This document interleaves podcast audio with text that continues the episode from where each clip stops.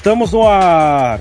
Sejam muito bem-vindos a mais uma edição do programa Mano a Mano, que vai ao ar todas as sextas-feiras, às 8 horas da noite. Eu, Thomas Rios na sonoplastia e também Matheus Santana na produção. Tudo bem, Matheus? Fala, Tominhas, tudo certo? Vamos para mais um aí no podcast Mano a Mano. Tamo junto. E é claro, ele, nosso amigo, nosso amado amigo da Terra dos Pampas, nosso comentarista Ulisses Trindade. Tudo bem, Ulisses? Tudo certo, boa noite aí, meus amigos. Mais um episódio aí, feliz por estar com vocês. Boa noite aí, pessoal que está nos ouvindo. Muito bom. São 8 horas e 2 minutos e começa aqui mais uma edição do programa Mano a Mano. Pois é, chegamos a mais uma edição, uma semana aí totalmente empolgante para os torcedores de Santos e Palmeiras.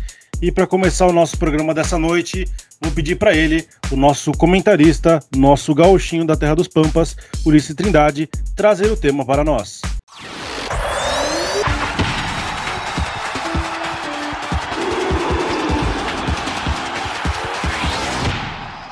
Hoje falaremos sobre a muito aguardada final da Libertadores.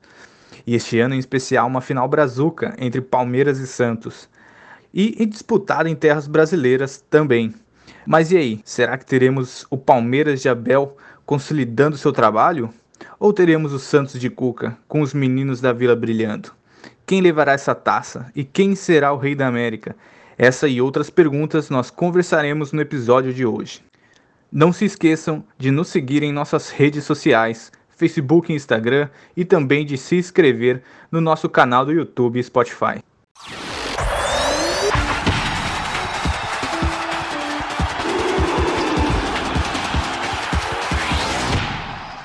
Muito obrigado, Ulisses, pela apresentação do tema. Pois é, meus amigos, é, estamos começando mais uma, uma semana de, de programa mano a mano aqui, mais uma edição. E essa eu confesso que estou extremamente empolgado uh, ah, para poder discorrer um pouco com vocês aqui. É uma semana histórica onde Palmeiras e Santos irão disputar a final da Libertadores nesse sábado às 5 horas da tarde. Uh, é a primeira final entre dois times, no caso do Brasil, do mesmo estado, sendo a terceira final que o Brasil conseguiu proporcionar ao futebol sul-americano uh, em termos de Libertadores. E agora conosco, Matheus Santana e Ulisses Trindade, nós vamos discorrer um pouquinho sobre a Libertadores, sobre a importância desse torneio, o patamar que a Libertadores tem ganhado uh, com essas novas alterações de final em jogo único, de cidade única também, dessa final da Libertadores, a segunda edição, né? A primeira foi ano passado, com o Flamengo disputando com o River Plate a final, naquela virada sensacional lá em Lima, no Peru. E esse ano teremos a final da Libertadores no estado do Rio de Janeiro, no estádio do Maracanã, entre Palmeiras e Santos. E aí, Matheus, o que, que você está achando? Quais são as suas expectativas aí para essa final? Ulisses também, o que, que vocês têm sentido? A expectativa é a melhor possível, né, Thomas? É uma final podemos classificar como improvável, né? Se formos pegar o início da competição, poucos acreditariam que teríamos uma final brasileira, principalmente depois do chaveamento, né? Onde o, o Santos pegaria o Boca Juniors e o Palmeiras pegaria o River Plate. Poucos sonhavam que, que Palmeiras e Santos iriam chegar. A, principalmente o Santos, que pegou o Grêmio nas quartas de final, o Grêmio conhecido aí como rei de Copas. Então, podemos dizer que são dois times que, que não estariam entre os favoritos da, da final da Libertadores. Eu não cravaria como. E pouca gente cravou como um dos favoritos ao título. E felizmente para o futebol brasileiro, né, para a nossa tradição brasileira, é, dentro da Libertadores, nós temos aí essa final brasileira que vai ser muito importante em pleno Maracanã. Infelizmente não vamos poder ter torcida, mas o grande palco do futebol aí, se prepara para um grande confronto, né? Mas e você, Ulisses? Como é que tá suas expectativas agora para essa final de, de, Libertadores que será no Maracanã sábado? Opa, eu tô com, com uma expectativa gigante em cima desse jogo. Uh, nós temos aí dois times que estão brigando é, muito para ter esse título, né? Nós vemos isso pelas entrevistas, pela questão midiática e, e estampado nos técnicos. E é engraçado porque eu estava vendo uma reportagem de, de, de jornais falando a respeito de que a mídia argentina ela já dava uh, como River e Boca na final, né? Então eu tô gostando muito de, de termos aí um, um, Palmeiras e Santos. E eu não digo quebrando é, talvez a, a questão do, favoritismo, porque Palmeiras aí está consolidando um trabalho enorme, com muito investimento. Então, para mim, o Palmeiras já era um dos favoritos. Agora, o Santos, sim. É, talvez eu já não. Eu, eu, eu, realmente não tinha uma expectativa tão grande em cima do Santos. E eu acho que isso me deixa com uma expectativa maior em cima dessa final. Uh, por ver o trabalho que o Cuca e os jovens do Santos vêm fazendo, né? Então, acho que cria uma expectativa ainda mais alta em cima disso. Concordo com você, Ulisses. Realmente tem uma todo um trabalho construído aí do Palmeiras ao longo desses anos ali, após a, a parceria com a Crefisa, tantos jogadores que passaram ali, e acredito que isso é uma construção de anos para o Palmeiras chegar na, na final da, da Libertadores, né? Uma coisa interessante é, que se fala muito é que o time ele precisa participar de muitas edições da Libertadores para gerar esse amadurecimento e estar lá a chegar na final. Então é um desenvolvimento. O Palmeiras tem participado de muitas edições da Libertadores, praticamente anualmente tem participado de, de edições da Libertadores e, e tem colhido resultado, vai, tem, vai é, digamos, não colher o resultado, porque afinal ela, ela é um ótimo resultado para o time em si, mas se caso o Palmeiras se consagre campeão, vai estar colhendo um resultado ainda maior ah, com esse investimento. E o Santos, a gente sabe o cenário que o Santos enfrentou, né? Acho que todo mundo poderia falar que o improvável cenário que o Santos uh, chegaria na final da Libertadores. Um time que teve troca de, de presidente, impeachment do presidente, foi tecnicamente proibido pela FIFA de se contratar jogadores, aí contratou o Robinho, teve que desativar o contrato do Robinho. Uh, começa o ano, um dado importante, começa o ano com o São Paulo ali não renovando com o Santos e trouxe o técnico português e não deu certo.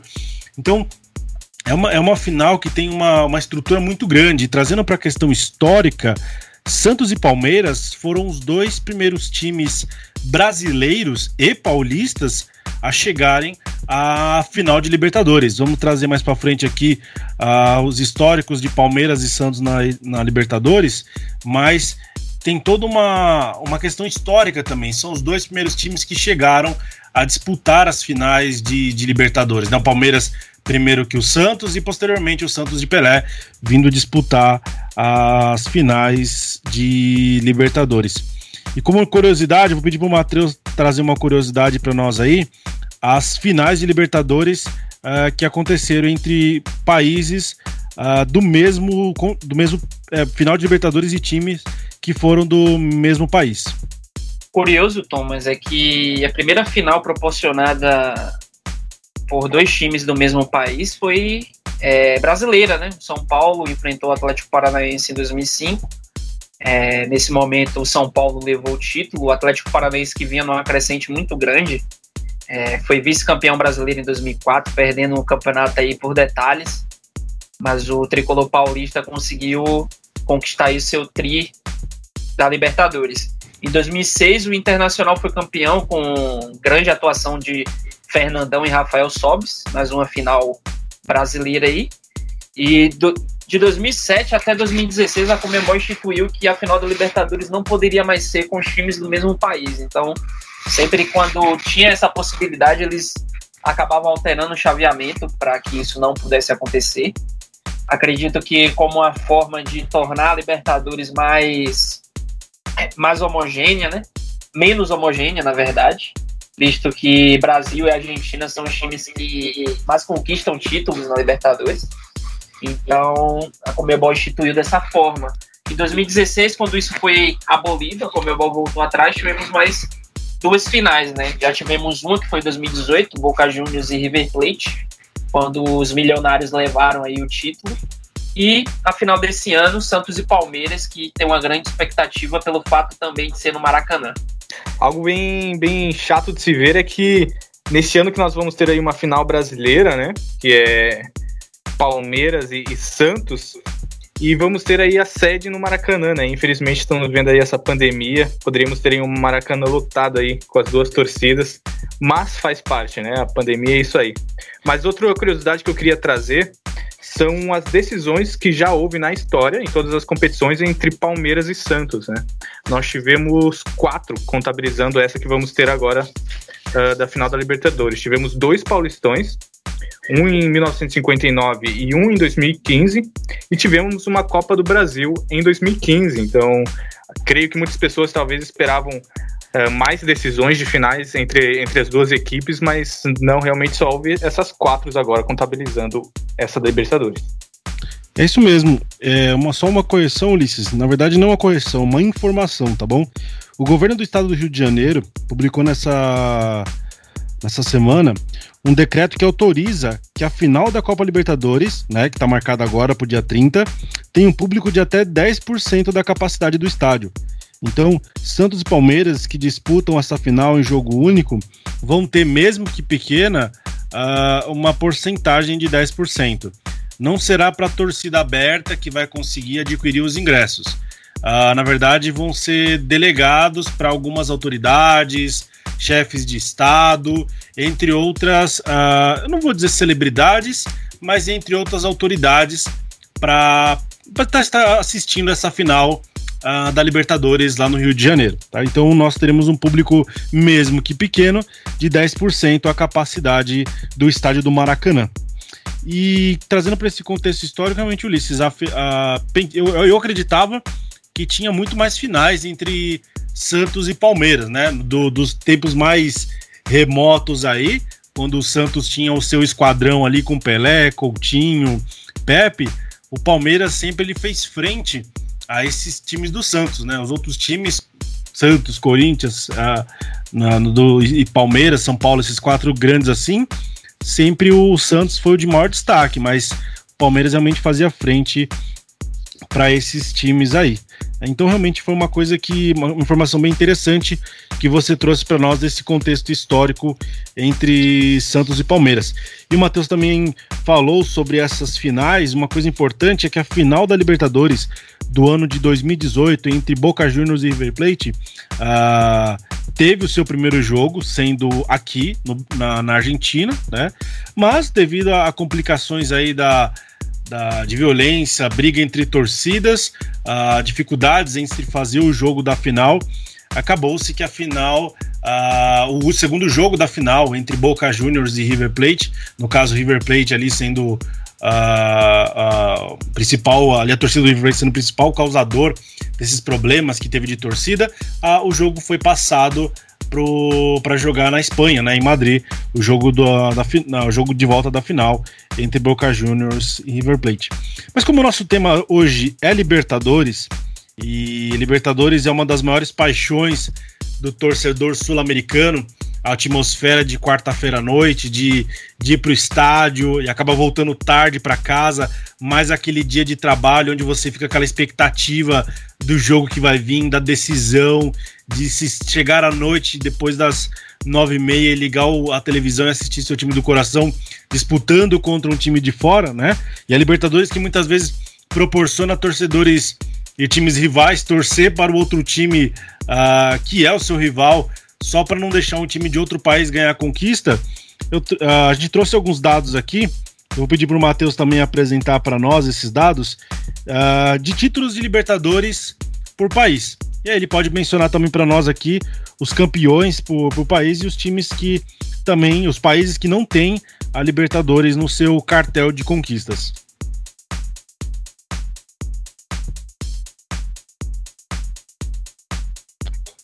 Nós temos aí, obviamente, Argentina e Brasil disparados, né? A Argentina possui 25 títulos. O Brasil, com a conquista de sábado, que obviamente será vencida por um time brasileiro, tem 21. O Uruguai foi um dos países que começaram com, com bastante empenho na Libertadores, com bastante tradição, mas há, há algum tempo já não conquista esse título, né? É, teve um, uma boa oportunidade em 2011 contra o Santos, Penharol no caso, mas acabou perdendo aí para os meninos da Vila, Neymar, Ganso e, e companhia. É, Colômbia tem três, Paraguai tem três, apenas um campeão que é o Olímpia. O Chile tem apenas um título com Colo-Colo. O Equador também possui só um título. Temos alguns países que nunca venceram a Libertadores, como Peru, Venezuela e Bolívia. É, dificilmente veremos assim uma, uma talvez oportunidade aí para esses países, né? Seria uma saga muito grande devido à disparidade técnica e financeira desses países com relação aos outros times das Américas. Né? É, Matheus, é uma coisa interessante, acredito que você tenha esse dado para passar para a gente também aqui. Uh, ao longo dos anos, uh, os times argentinos eles sempre priorizaram a, a, a, Libertadores da América e eles dispararam no número de conquista da Libertadores. Só que de uns anos para cá, né, basicamente ali 2000, os times brasileiros uh, têm conquistado mais Libertadores uh, do que os times argentinos. E ao longo dos anos, eh, essa competição entre Brasil e Argentina na Libertadores acabou se afunilando um pouquinho mais. Né? Nos anos, nos finais ali dos anos 90, com as conquistas de, de Palmeiras, Vasco e, e, Cruzeiro, né? Sendo o início do Cruzeiro em 97, Vasco em 98 e Palmeiras em 99. Depois de uma breve interrompida ali pelas conquistas do Boca, uh, sendo começando a ser o bicho papão do início, do início dos anos 2000. E aí também nós tivemos a conquista do São Paulo em 2005, do Internacional uh, em 2006, o Grêmio chegando à final da Libertadores no ano de 2007, né? E aí de 2000, isso mesmo, 2007. Em 2008 tivemos o, o Fluminense chegando à, à final também. Então o, os brasileiros têm disputado com muita frequência a final da Libertadores. E de alguns anos para cá, começando ali com o Santos, em, na verdade o Internacional em 2010, o Santos 2011, Corinthians 2013, Atlético Mineiro em 2000 e, e Corinthians 2012 e Atlético Mineiro 2013. Então os brasileiros eles têm se aproximado mais uh, nessa distância de conquista da Libertadores entre time brasileiros e argentino. Como o Matheus bem falou, atualmente, né, sendo dois times do mesmo país que vão disputar a Libertadores do ano de 2021, 2020, o Brasil vai chegar a 21 conquistas. E os argentinos, que antes tinham uma diferença de mais de 10 títulos, atualmente se encontram com 25 títulos aí. Lógico, os argentinos esse ano levantaram a bandeira aí que iam para Libertadores para final de tudo que é jeito, porque o Racing, né, o River e o Boca, devido ao falecimento do, do Maradona, mas acabou ficando a final da Libertadores em território brasileiro aqui. E aí, meus amigos, uma coisa interessante, uh, durante a, toda a história da Libertadores, nós estamos na 51ª, né, número 61 de edições de Libertadores, e durante toda a história da Libertadores, nós tivemos algumas finais improváveis aí entre times uh, que chegaram pela primeira vez e foram campeões, e times também que chegaram pela primeira vez e sumiram de vez uh, da, da história da Libertadores.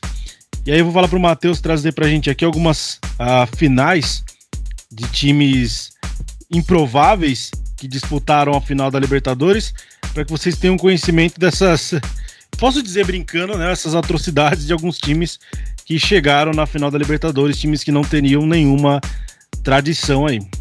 Em 2003 nós tivemos uma grande zebra, né? Se é que podemos dizer assim, o Olímpia do Paraguai, apesar de ter uma certa tradição na Libertadores com três títulos, né? Na época 2, enfrentou o São Caetano, que vinha numa crescente muito grande nos anos 2000. São Caetano, que era, foi vice do Brasileirão duas vezes, vice da Libertadores, e hoje em dia tá bem além do que já foi, bem aquém do que já foi um dia, uns dias atrás, né? O Olímpia acabou levando essa decisão aí. Em 2007, a gente teve talvez uma das maiores pipocadas de time brasileiros na Libertadores, o Fluminense, comandado por Thiago Neves, que fez grande campanha naquela, naquela decisão, marcando três gols em uma final. Acabou perdendo o título dentro do Maracanã, jogando pelo resultado do empate.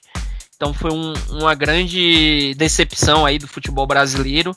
Inclusive, Renato Gaúcho, que treinava o, o tricolor das Laranjeiras na época, deu declarações de que já era campeão, que o Fluminense, depois do título da Libertadores, iria brincar do Brasileirão e acabou pagando com a própria língua, né? No, no termo popular. Em 2014, outra decisão bem bem improvável, o San Lorenzo, o time do Papa da Argentina, enfrentou o, o Nacional do Paraguai, acabou levando o San Lorenzo do grande craque na época, o Romagnoli. Em 1991, Colo-Colo enfrentou o Olímpia do Paraguai, Colo-Colo do Chile acabou sendo campeão. Foi o primeiro e único título até aqui do Colo-Colo. Time que hoje é, veste a camisa o, é o Mago Valdívia do Palmeiras, ex-jogador do Palmeiras. Em 1985, o Argentino Júnior enfrentou o América de Cali, na época Maradona, que faleceu recentemente, fazia parte do clube, e o time argentino acabou levando o título também. O engraçado, Matheus, com esses dados que você trouxe sobre essas curiosas finais aí de Libertadores, eu percebi uma coisa. Tanto contra o Ossen Caldas, né?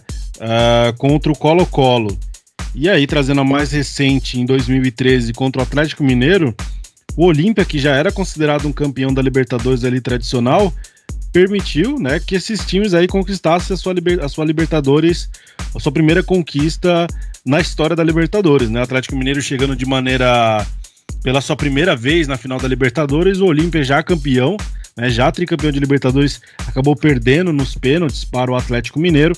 E também o C Caldas, uh, acabou né, ganhando a final sobre o Olímpia também. E o único título ali uh, do, do, de um time chileno também foi o Colo-Colo que ganhou em cima uh, do Olímpia. Então o Olímpia aí acabou consagrando alguns times é, campeões da Libertadores, né? Acabou dando essa proporção para esses times que chegaram pela primeira vez em sua história na final da Libertadores. Ulisses, é sempre ele... bom. Pode falar, Matheus, perdão. E é sempre bom relembrar que o treinador do Atlético Mineiro na conquista em cima do Olímpia foi o Cuca, né? Então o Cuca vai para sua é, vai tentar o seu segundo título de Libertadores, aquela campanha do Atlético Mineiro que é, por muitos da torcida do Galo foi uma campanha bem sobrenatural, né? A equipe acabou revertendo placares elásticos fora de casa, trazia o trazia para o Horto para fazer o resultado e acabava vencendo. O goleiro Vitor foi um grande destaque pegando pênaltis em momentos decisivos. Então o Cuca ele vai para vai buscar a sua segunda seu segundo título de Libertadores com o time do Santos que também não era um dos grandes favoritos, né? Assim como o Atlético Mineiro que não tinha nenhuma tradição antes desse título em Libertadores, o Cuca também pega um Santos que apesar de ter tradição é, desde o desde o Neymar em 2011, o Santos chegou na semifinal em 2012 acabou sendo eliminado para o Corinthians, que foi o campeão. Desde então, o Santos não, não vinha fazendo campanhas é, boas na, na, Libertadores, né? Como curiosidade, eu trago alguns dados aqui que são as finais de cada time, né? Nós temos como a primeira final aí do Palmeiras é contra o Penharol em 1961, ainda como Copa dos Campeões, né, que é o antigo nome da Libertadores. E quem sai campeão é o Penharol. Nós temos o Palmeiras e Estudiantes em 1968, que quem sai como campeão é o Estudiantes. E temos aí, então, a vitória do Palmeiras, que é em 1999, que é Palmeiras e Deportivo Cali, a final. Aí o Palmeiras vence na decisão dos pênaltis. E depois nós temos em 2000 Palmeiras e Boca Juniors, que quem sai vencedor é o Boca. E agora nós temos mais uma final aí do Palmeiras e Santos. E as finais do Santos, né? Nós temos Santos e Penharol em 1962, que sai Santos vencedor. Temos também o Santos vencendo em 1963, que é o ano seguinte, que é Santos e Boca Juniors.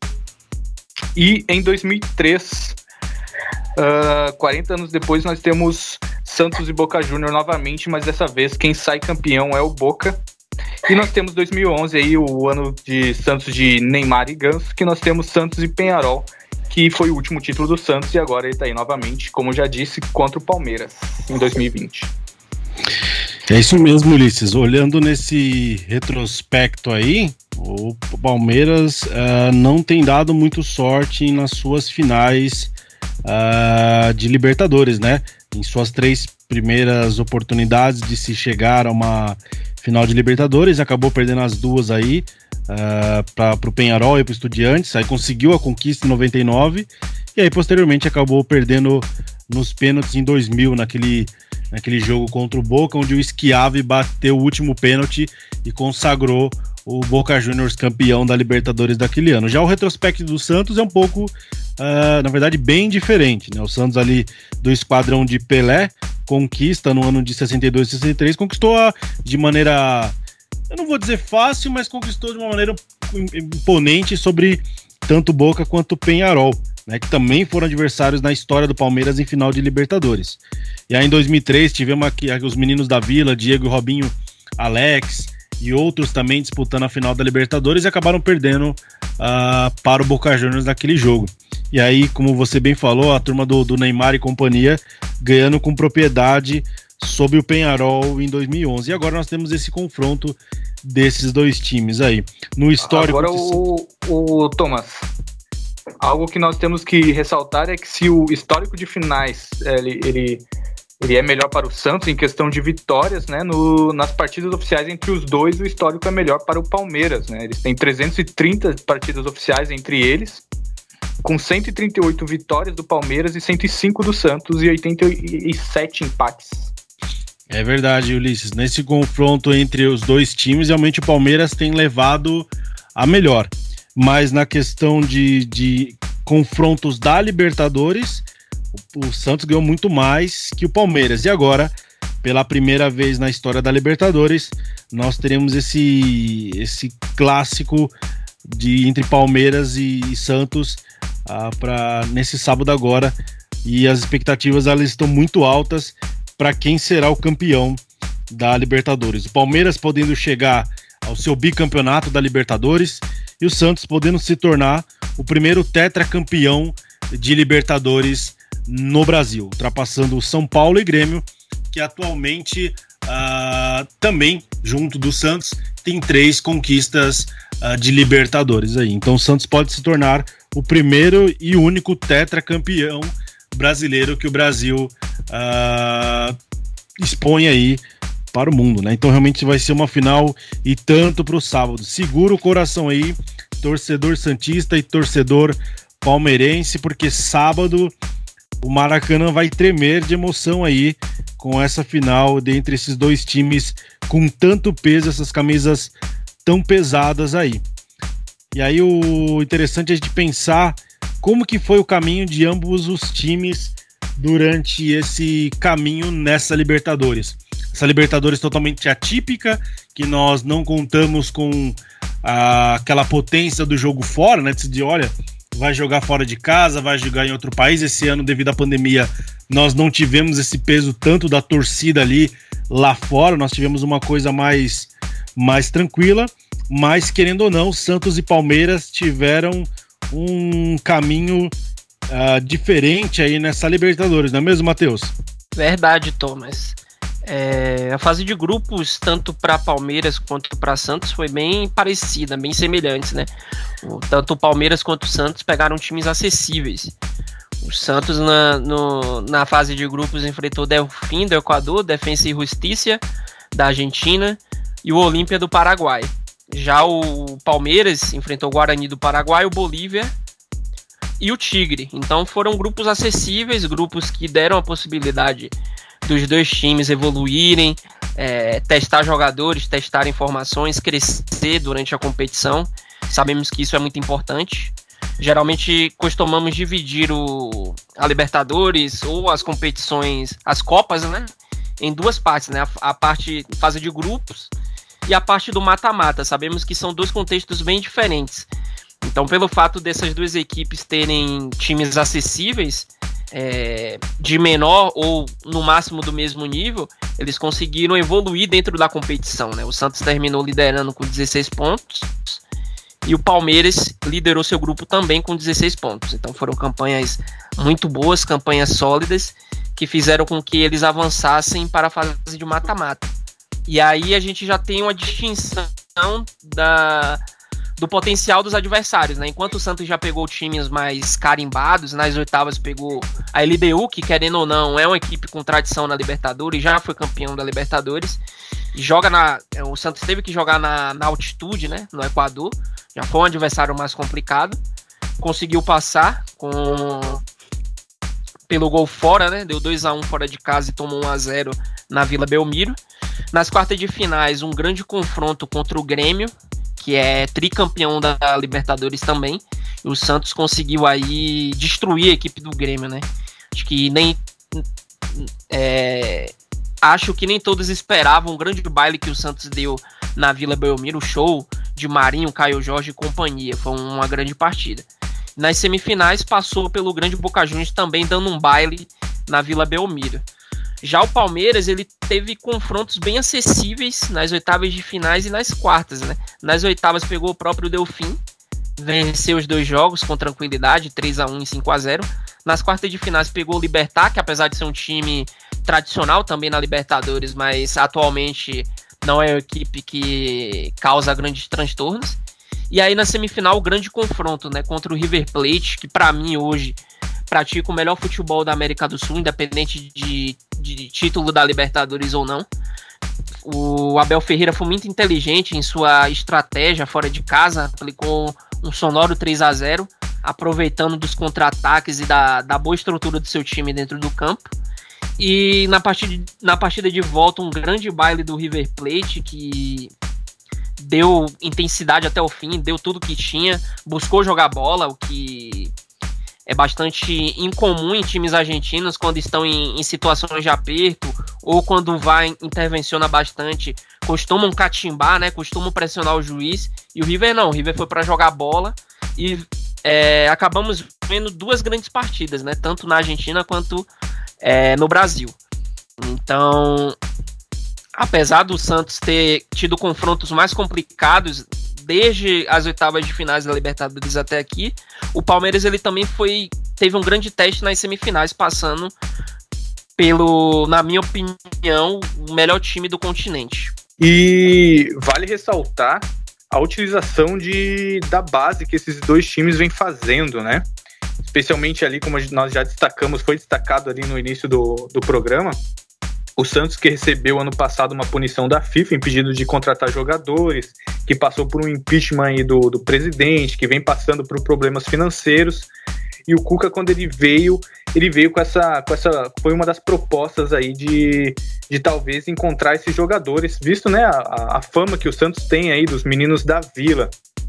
E o Santos atualmente tem oito jogadores na equipe profissional, oito jogadores é, com menos de 21 anos, né? Então são jogadores jovens e que tem feito uma diferença muito grande. É, um deles em especial aí é, tem se destacado nessa fase mata-mata é o Caio Jorge, né? E é interessante nós vermos é, algumas é, declarações até do próprio Cuca com relação aos jovens e como têm sido utilizados. É, ele no Bem Amigos do Esporte TV ele chega a utilizar a, a, seguinte frase, né? Poderia não ter acertado em algumas contratações e os nossos jogadores não teriam a mesma resposta dos meninos, né?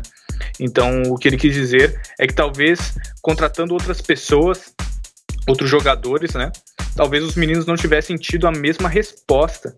E algo bem interessante que talvez eu gostaria de ver com vocês, que o Cuca também diz em uma outra entrevista ao Estadão, ele fala o seguinte: não ter a torcida diminui a pressão em cima de, dos jovens quando erram. E, e, é realmente uma reflexão que eu estava vendo, né? Essa questão de não ter a torcida talvez esteja ajudando bastante na questão desse surgimento desses meninos. O próprio Caio Jorge, ele estava sofrendo bastante pressão, ele chegou a ficar 15 jogos sem marcar. E de repente ele começou a vir os gols, né? No, no, no jogo contra o Grêmio ele foi muito bem, chegando a, a, a, no duelo inteiro aí marcar gols e depois na semifinal também veio com mais gols. E agora é um jogador que está fluindo bem melhor, né? Então, a, a, questão da torcida, de estar sem torcida, o próprio Cuca ressaltou que deixa os, os jovens mais à vontade, que às vezes eles erram, mas é, tendem a progredir melhor, com mais calma, né? Com uma maturação melhor. Concordo com o Cuca, Ulisses. É, a pressão da torcida acaba influenciando tanto positivamente quanto negativamente no desenvolvimento desses jovens, né? Apesar do Santos ter um DNA formador, um clube que usa muito a, a sua divisão de base, tem muito sucesso. As últimas duas vezes que chegaram nas finais foram com jovens, né? Em 2003, Robinho e Diego caminhando para o seu auge, 2011 Neymar e Ganso, para citar apenas dois, quatro de, de duas finais cada, né? O, o Santos sofreria também, acredito eu, com, com o lançamento desses jovens. O, e o interessante é que o Cook ele nunca teve assim um, perfil de, de trabalhar muito com a base, né? Apesar dele ter lançado um ou outro na sua carreira de treinador, ele nunca teve esse DNA de chamar o, o jovem da base, dar confiança, colocar para jogar. E é interessante como todo treinador do Santos ele cai dentro desse contexto. E o interessante é que o Cook ele nunca teve um, um, perfil de ser um treinador que aposta na base, que trabalha bastante com a divisão de base. E interessante é que qualquer treinador que vai treinar o Santos, que vai comandar o time, ele acaba entrando dentro desse contexto de usar bastante a divisão de base, de dar confiança para os meninos, porque é o DNA do clube, né? O DNA do, do Santos é apostar na base, é revelar grandes talentos do pro futebol brasileiro e mundial. E nós vemos aí com o Santos grandes valores. É, destaco aí o Caio Jorge, que tem feito um, uma boa temporada na Libertadores. Uma curiosidade para todos nós aqui sobre essa final de Libertadores, uma vez que vocês estão falando sobre a base, sobre que os times buscaram utilizar jogadores da sua base, principalmente no caso do Santos, né? Que é o. O Santos sai um pouco fora da curva. Aquele ditado que diz que um raio não cai na, no mesmo lugar. Lá na Vila Belmiro acontece de maneira um pouco diferente, né? O raio de se criar ótimos jogadores cai muitas vezes no meio lugar. E durante essa competição, o Santos ele teve muitos destaques aí de muitos jogadores, mas o Caio Jorge realmente tem sido uma, uma, uma joia rara no time do Santos aí. E aí, falando um pouco sobre o Zarabase, é, o time que conquistar essa Libertadores vai levar uma quantia em dinheiro considerável para os seus cofres aí, né? Tirando um pouco as taxas e tudo mais, até agora, Palmeiras e Santos faturaram em média 38,4 milhões de reais. O time que for campeão da Libertadores levará 80 milhões de reais para os seus cofres. Então, por mais que esses times ainda investiram na base, tem esses destaques aí, uh, e acabaram gastando menos de suas receitas esse ano, principalmente o Santos, né? que não pôde comprar jogadores. Então, por exemplo, imagina que supostamente o Santos ele seja campeão da Libertadores aí. Além de não ter gastado uma quantia considerável em contratações e tudo mais, se ganhar a Libertadores vai levar uma quantia extremamente alta ali para os seus cofres, né? cerca de 118 milhões de reais para os seus cofres. Então, investir na base foi ótimo e se ganhar a Libertadores vai ser melhor ainda pela quantia que vai levar para os seus cofres. E Thomas, é interessante nós vermos o seguinte, né? Uh, a diferença que fez para o Palmeiras essa questão da base, né? E o, e o, resultado aí, né? Nós vimos que o ganhador vai levar uma boa quantia para casa, né?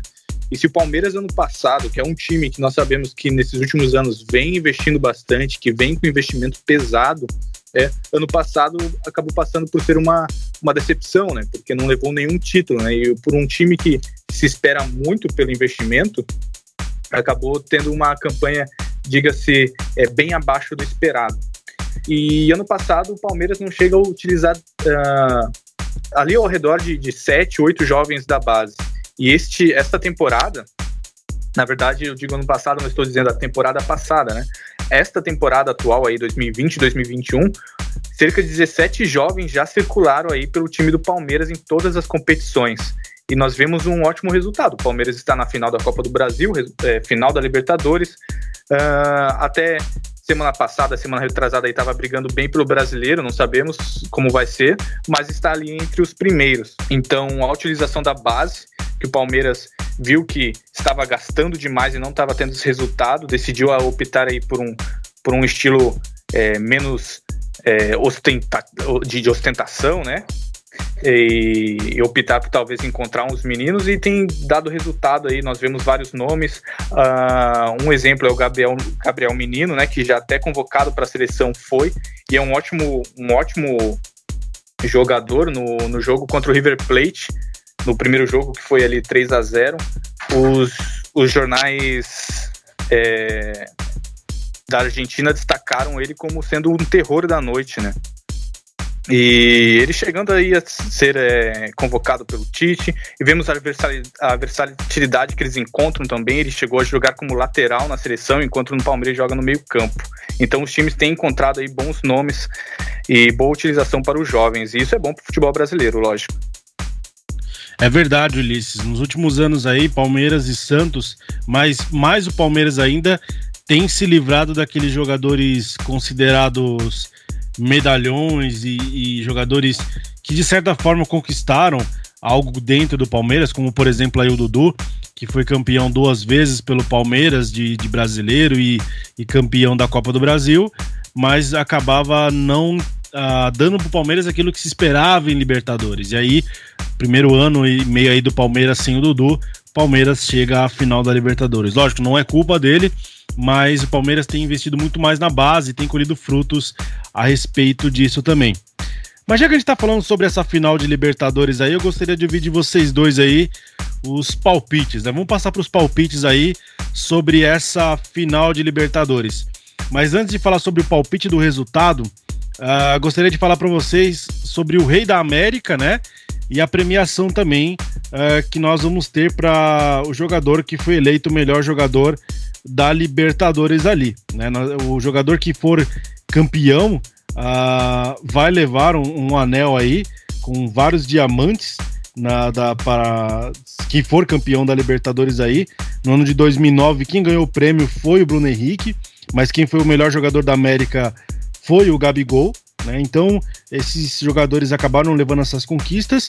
E esse ano de 2020, né, a Libertadores de 2020, na verdade, nós temos quatro jogadores concorrendo a essa conquista. Jogadores que durante essa competição acabaram expressando o seu futebol de maneira a ganhar esse destaque para chegar nessa final e concorrer a esse, a esse prêmio individual pela conquista de ser o melhor jogador do campeonato também, podendo ter a, a possibilidade de ser o melhor jogador da América também nessa competição. E aí nós chegamos com dois representantes do Palmeiras, né, e dois representantes do Santos. Nós não temos representantes de nenhum outro time que acabou ficando pela semifinal de Libertadores. Sempre há essa possibilidade de times que acabaram ficando no caminho, mas jogadores que se destacaram de maneira muito evidente. E aí nessa, nessa competição nós temos Soteudo e Marinho do Santos e Everton e Rony do Palmeiras concorrendo a essa premiação de melhor jogador da Libertadores da América do ano de 2020. Mas para vocês, Matheus e Ulisses, quem que vocês acham, primeiramente, que leva essa conquista, o que representou para vocês uh, o melhor jogador na Libertadores do ano de 2020? Bem provavelmente, Thomas, é, a, a decisão de, de quem vai ser o melhor jogador das Américas vai ser muito pautada pela final da Libertadores. Então, acredito que os principais concorrentes são o Marinho do Santos e o Rony do Palmeiras. Eu acho que esses dois eles vão travar um duelo particular aí na final para poder decidir esse, esse título individual também. E acho que vai ser decidido mesmo nessa final. Se eu fosse avaliar a partir desse momento até onde estamos agora, eu elegeria o Marinho como o melhor jogador da, da Copa Libertadores da América. Não, pel, não só pelos números, o Rony ele tem números mais números mais expressivos do que o Marinho, mas pela influência do Marinho na equipe do Santos. Né? Ele é o cara ali do que mais finaliza pro gol na Libertadores, ele é o cara que sempre tá com a bola no pé buscando uma jogada diferente. Como a gente falou no, um, no primeiro podcast sobre os dribladores, ele deixou essa função de buscar sempre o drible para se tornar um, um definidor de jogadas, então ele assumiu uma maior responsabilidade ofensiva do time, no sentido de produzir gols e assistências. E o, o crescimento do Marinho nessa temporada é fenomenal.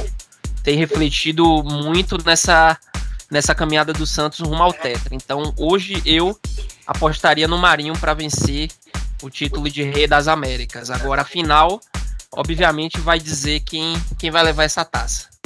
Muito bom, Matheus. Valeu pelo seu voto. 1 a 0 Marinho, hein? E para você, Ulisses, quem é que leva esse prêmio ou o Rei das Américas? O que você acha aí quem foi esse melhor jogador nessa edição da Libertadores?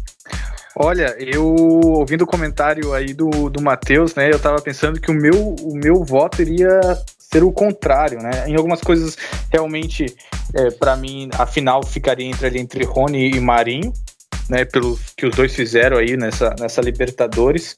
Outra coisa que eu vejo também é que a final vai realmente ser muito decisivo para esses dois, vai ser um duelo muito legal de ver. Mas eu iria pelos números, né? O Rony atualmente é entre todos os jogadores de Palmeiras e, e, e Santos ali, ele tá com cinco gols, né, junto com o Caio Jorge, na verdade mas ele também tem feito um ótimo trabalho com relação a assistências. Né? No momento ele tem sete assistências na Libertadores e é um número bem expressivo. Ele fica em segundo ali entre todos os artilheiros da os assistentes da competição. Né? Então, se fosse para dar agora, acho que, que o meu voto seria para o Rony. Muito bom, hein? Um a um. E aí eu vou pro como pêndulo da balança aqui para decidir quem vai ser o melhor jogador da América, né?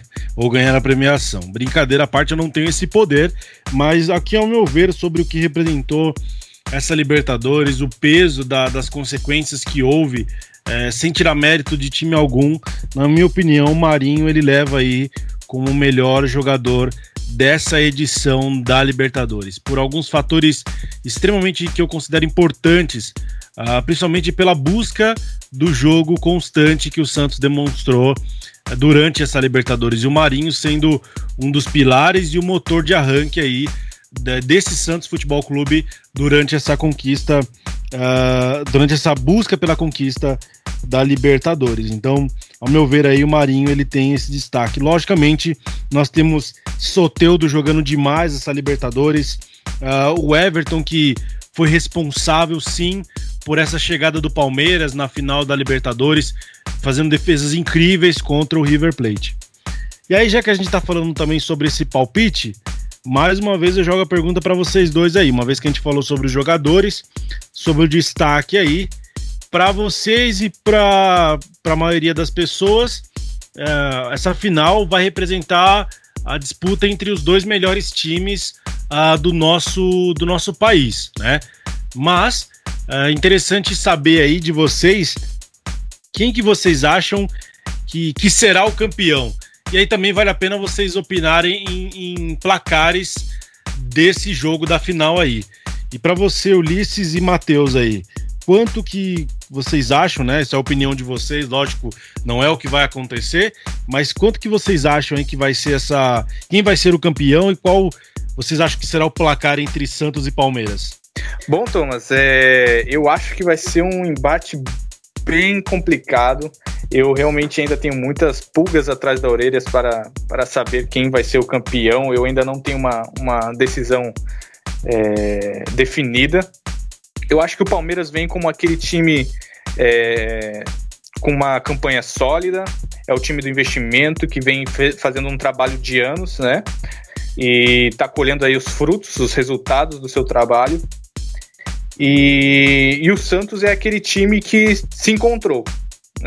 Estava né? é, passando por muitas dificuldades, mas conseguiu encontrar bons jogadores. Tem essa questão do, do elenco aí, do, do espírito do, do time. Até o Cuca fala uma frase que é a questão de ser amigo do time, o, o espírito do time.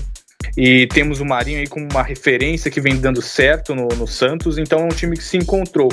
Mas se eu tivesse que, que escolher um, eu acho que eu escolheria assim, ó, o Palmeiras pelo, pela questão do, do, trabalho que vem sendo feito, que é um trabalho mais longo. Mas eu diria que seria um, um, um empate e a decisão seria nos pênaltis. Um empate ali de 2 a 2 um jogo bem pegado, bem disputado, mas a decisão dos pênaltis eu acho que ficaria Palmeiras. E você, Matheus, qual o seu palpite aí sobre a, essa decisão? Eu tô apostando nos meninos da Vila, viu, Thomas? Acredito que o Santos, quando chega, ele é muito forte e a responsabilidade, se formos classificar dessa forma, tá toda para o Palmeiras. É o time de maior investimento, é um time que monta elencos para ser campeão de todas as competições que disputa. E o Santos tá, conseguiu reunir ali um, uma mescla boa de experiência com juventude. E os meninos entram, como costumamos dizer no futebol, né? Sem nada a perder. Eles vão entrar despreocupados, vão entrar dando a vida, dando sangue ali. Nós sabemos que tem isso em, em jogadores que são revelados pelo clube. Eles entram para dar o gás, para dar o sangue ali, para valer o salário. E, e, acho que o Santos, na velocidade, ele é muito forte. O Palmeiras sofreu muito com transições rápidas contra o, o River Plate, sofreu muito com, com a troca de passes rápida, e que são características que o Cuca busca aplicar no Santos. Tem o Caio Jorge ali que é muito móvel na frente, com Marinho e Soteudo pelas pontas revezando bastante. Então acho que essa troca de passes rápida e rápidos contra-ataques do Santos pode fazer com que o Palmeiras ele se retraia e acabe sucumbindo aí à pressão, assim como sofreu contra o River Plate. Então tô apostando no Santos, 2 a 1 pro Santos aí. É isso mesmo, Matheus e Ulisses. É, vocês é, conseguiram explanar muito bem o que representa essa final da Libertadores para ambos os times aí. É difícil realmente de poder opinar sobre é, quem será o campeão. É, nós não podemos, nós não temos esse poder de dizer quem é o campeão, mas eu confesso para vocês assim, uh, o meu sentimento é que vai dar Santos na final dessa Libertadores. Mas por um seguinte fator: o sentimento que os jogadores do Santos e a sua comissão técnica uh, representa nesse momento na, na, final da Libertadores.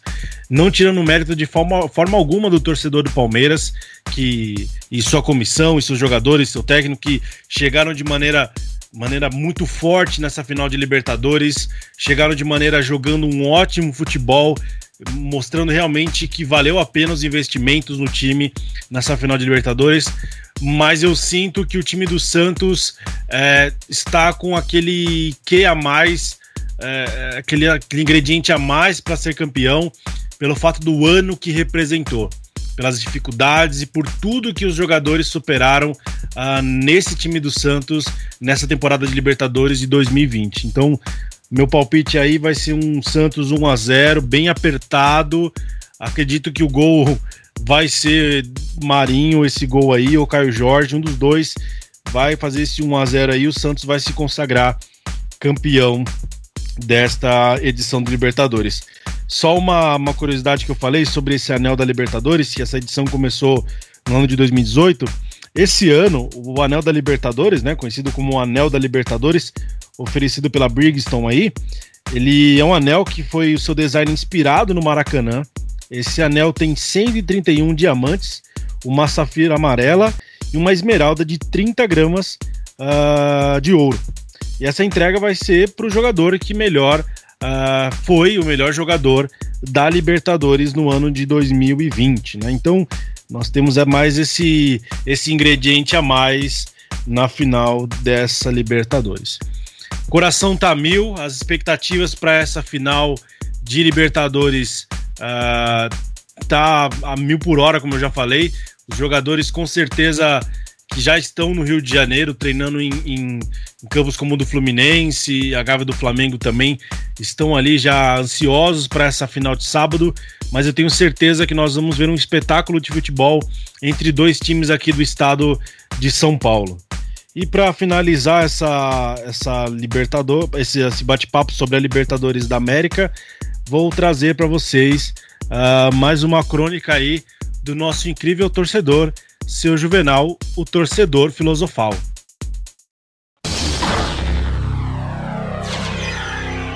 E agora, Poesias da Arquibancada, o culto torcedor, por Juvenal, o torcedor filosofal.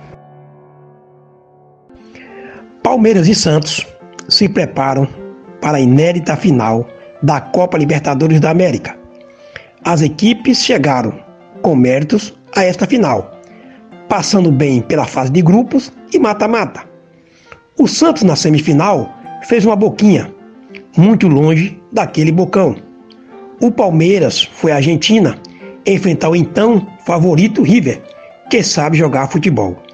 Em uma semana em que o River priorizou o campeonato nacional, o Palmeiras apresentou um mágico futebol. Mágico? Um mágico resultado? Não importa, ganhou. No jogo de volta, foi salvo pelo Gongo. Gongo, assim, pelo VAR. Só lembrando que Palmeiras e Santos estão fora da disputa do título do campeonato nacional. Mas há quem diga, abriram mão por uma competição mais rentável e importante. Por falar em rentabilidade, o Grêmio é quem mais conhece de aplicação. Nunca foi campeão brasileiro na era dos pontos corridos, mas é tri continental. Senhores Comebol, já não está na hora de se fazer uma competição mais técnica? Com os campeões de cada países? Até o calendário fica mais enxuto. Poderíamos até gritar campeão dos campeões, mas não posso, porque mais importante é a rentabilidade e não o futebol. E logo depois desse, dessa apresentação hilária do nosso bem ponderado torcedor juvenal, né? Também gostaria de trazer para vocês o quadro nessa noite do Jogou Aonde. Jogou aonde? Jogou aonde? Jogou aonde? Jogou aonde?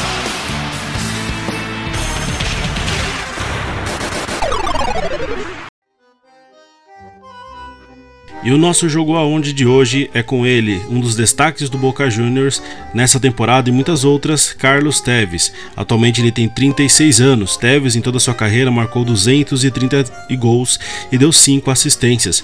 Conquistou títulos importantes com a camisa do Boca Juniors, como a Libertadores de 2003 e depois o Mundial de Clubes de 2003 Conquistou também a Sul-Americana do ano de 2004, depois foi transferido com uma grande transferência para o Corinthians. Posteriormente conquistou o Brasileiro de 2005, o polêmico Brasileiro de 2005. Tevez também foi convocado para a disputa da Copa do Mundo do ano de 2006, ainda como jogador pelo Corinthians. Após o retorno daquela Copa, foi vendido ao West Ham, da Inglaterra. Pouco tempo depois de se destacar no West Ham, Tevez foi vendido ao Manchester United, onde pôde destacar um pouco mais da sua carreira com as conquistas da Premier League e também da Liga dos Campeões e do Mundial de Clubes. Manchester é aquele de Cristiano Ronaldo e companhia. Após um tempo e perdendo espaço no Manchester United, o Tevez foi vendido para o Manchester City, onde manteve com algumas conquistas como a Premier League e outros títulos da liga inglesa. Depois um pouco apagado e depois da disputa de 2010, Tevez fez a sua transferência para a Juventus da Itália.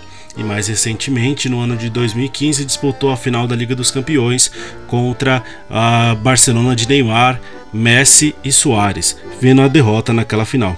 Tevez, após isso, se voltou para a China, onde disputou o campeonato chinês e aí foi aderido pelo Boca, depois de alguns anos, retornando ao futebol sul-americano. Desde então, o Tevez se encontra no clube do Boca Juniors. Esse ano, Tevez ah, disputou a Libertadores da América pelo time do Boca.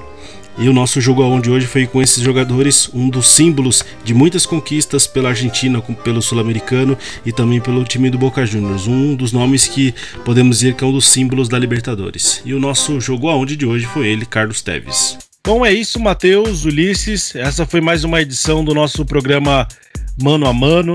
Nós tivemos a oportunidade dessa noite de falar um pouco sobre essas conquistas históricas, esses dois times históricos uh, nessa competição de Libertadores de Palmeiras e Santos, dois times que representam muito no futebol mundial, dois times que despontaram e se superaram neste ano de 2020 com todas essas dificuldades de pandemia, o Santos com contratação, problemas dentro do clube, são dois times que estão de parabéns independente do campeão.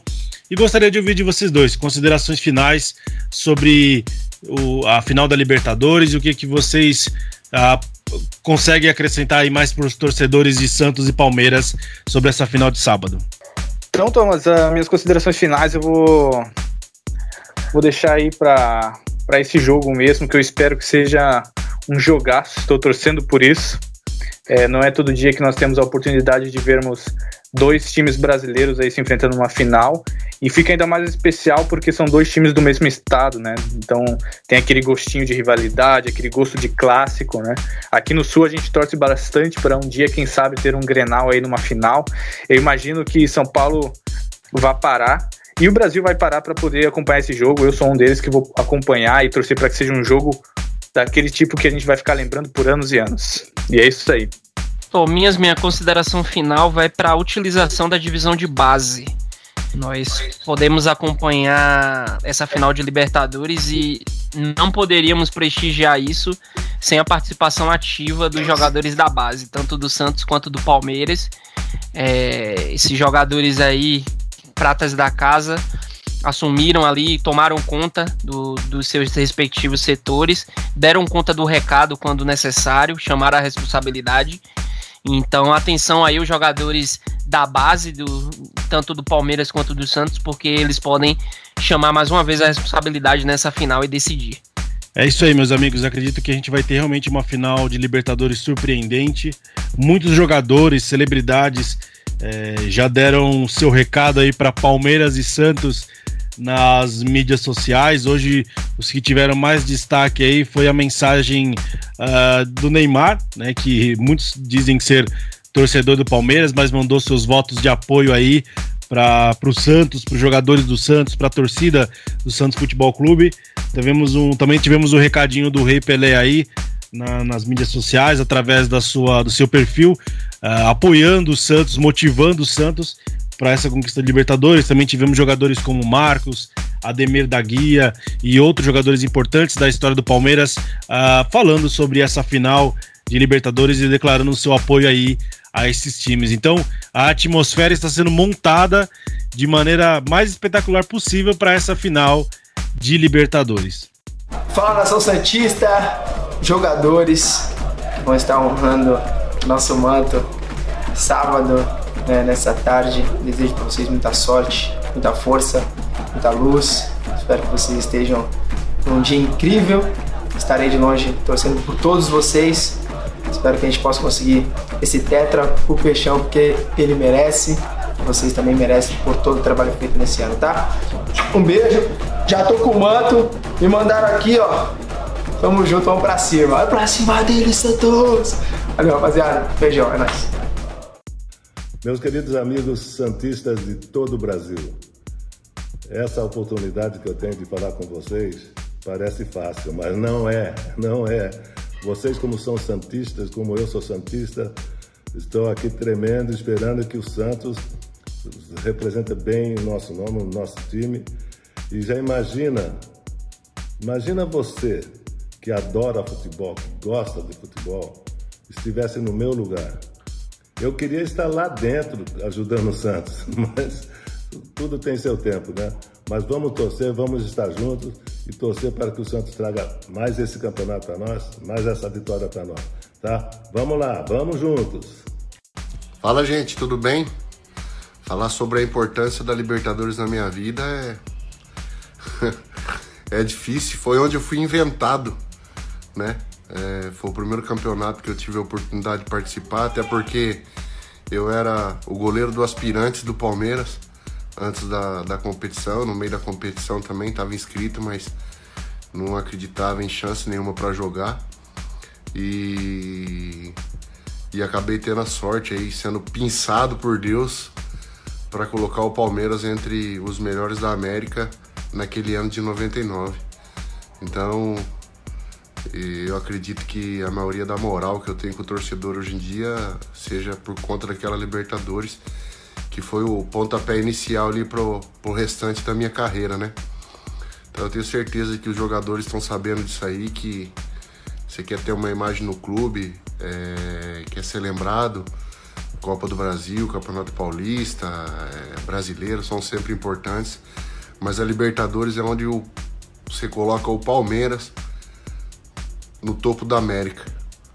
Então, Todo mundo sabe da importância que tem. E eu também, desde que o Palmeiras chegou na final, já tô aqui com o sovaco pingando.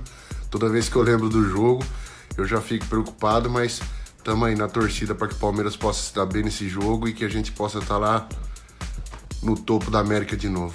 Em nome de Jesus. Abraço, gente. Muito bem, meus amigos, chegamos a mais uma edição ao final de mais, de mais uma edição do programa Mano a Mano. Adoramos ter a companhia de vocês. Gostaríamos de agradecer muito por tudo que vocês têm feito por nós na, em nossas mídias sociais, por ter se inscrito no nosso canal do YouTube, por estar curtindo as nossas postagens lá, tá, estar seguindo o nosso perfil tanto no Facebook quanto no, no, no Instagram seguido a nossa página, curtido nossos conteúdos. Agradecemos muito por tudo que vocês têm feito por nós. Em breve teremos novidades aí, algumas premiações legais dentro do, do canal Mano a Mano, para que vocês possam estar curtindo ainda mais esse, esse conteúdo esportivo que nós trazemos para vocês. Desde já queria agradecer o Matheus aí na produção, por ter trago esse conteúdo incrível sobre a Libertadores da América para nós. Agradecer o Ulisses aí nos comentários precisos sobre esses dois gigantes que vão disputar a Libertadores nesse sábado.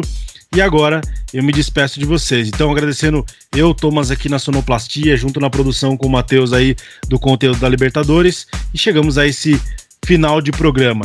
Agradeço vocês mais uma vez e é nós, mano. Um forte abraço e até mais.